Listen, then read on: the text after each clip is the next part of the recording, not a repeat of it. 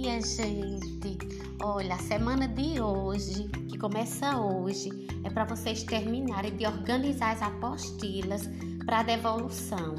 A diretora vai avisar o dia da devolução, mas eu quero que vocês olhem cada atividade, veja se colocaram o nome, se fizeram as correções direitinho, porque a próxima, a próxima atividade vai ser na segunda-feira que vem, dia 5 de português. Então, olhem direitinho para vocês devolverem as apostilas, viu? E é muito bom estar conversando com vocês.